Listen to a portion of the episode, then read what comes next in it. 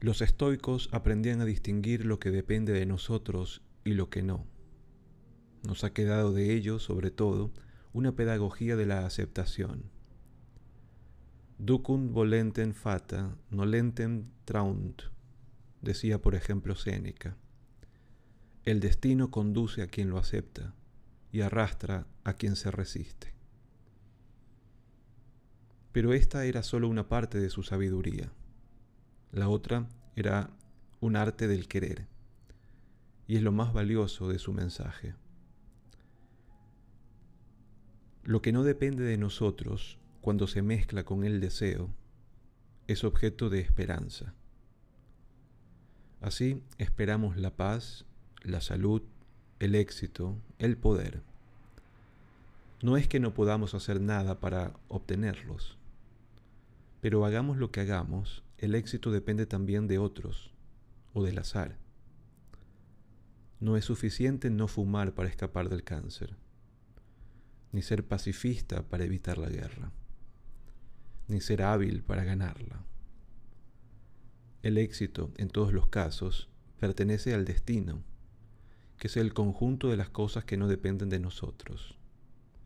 Es otro nombre para lo real, en tanto que no obedece a la voluntad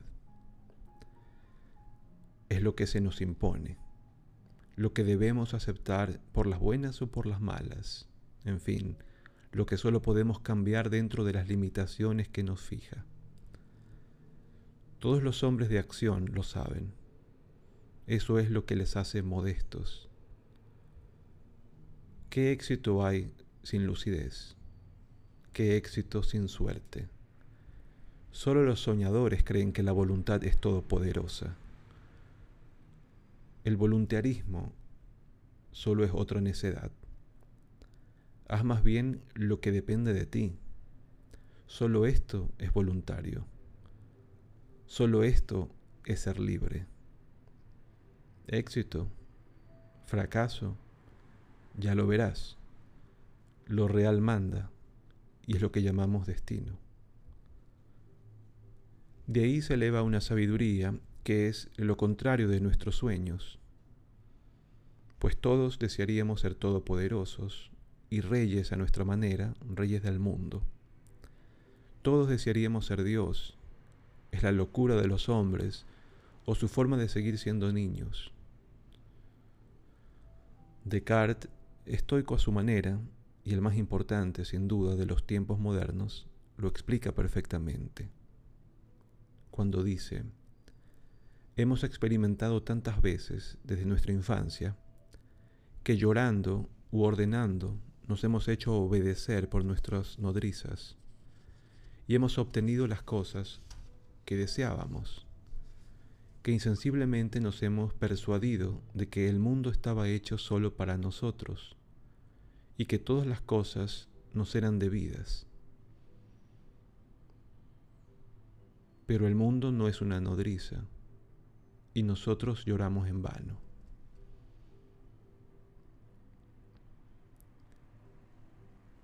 De ahí la desgracia de los hombres, que no es más que esperanza siempre frustrada y siempre renaciente.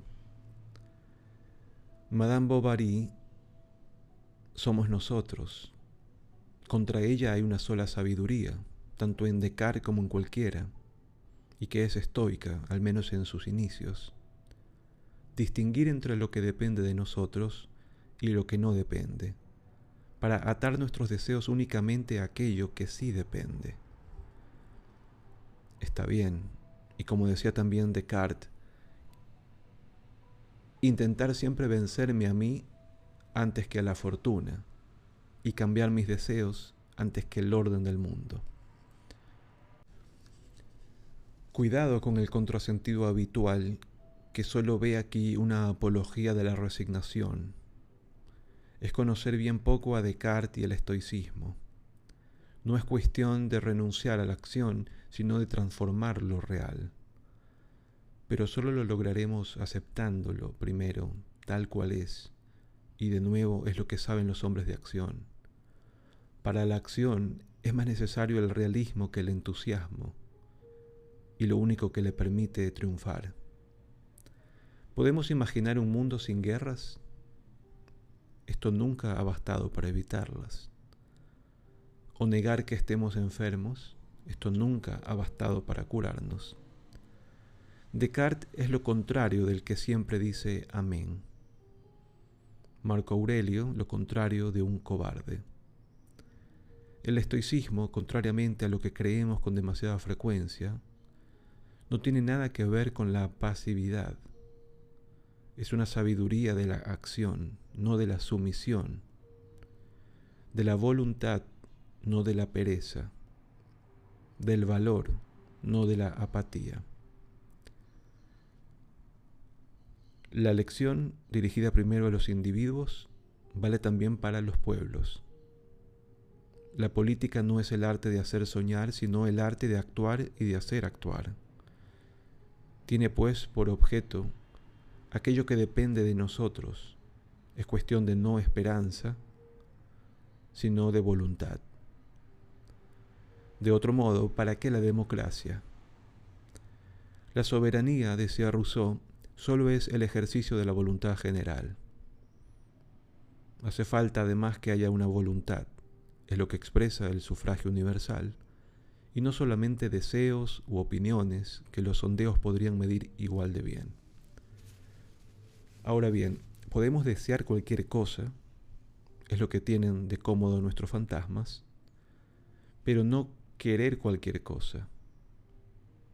Solo podemos querer aquello que es posible y únicamente en la medida en que dependa de nosotros.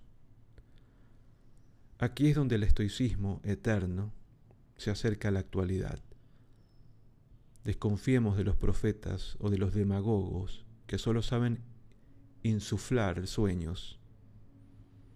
Es mejor que aprendamos a querer.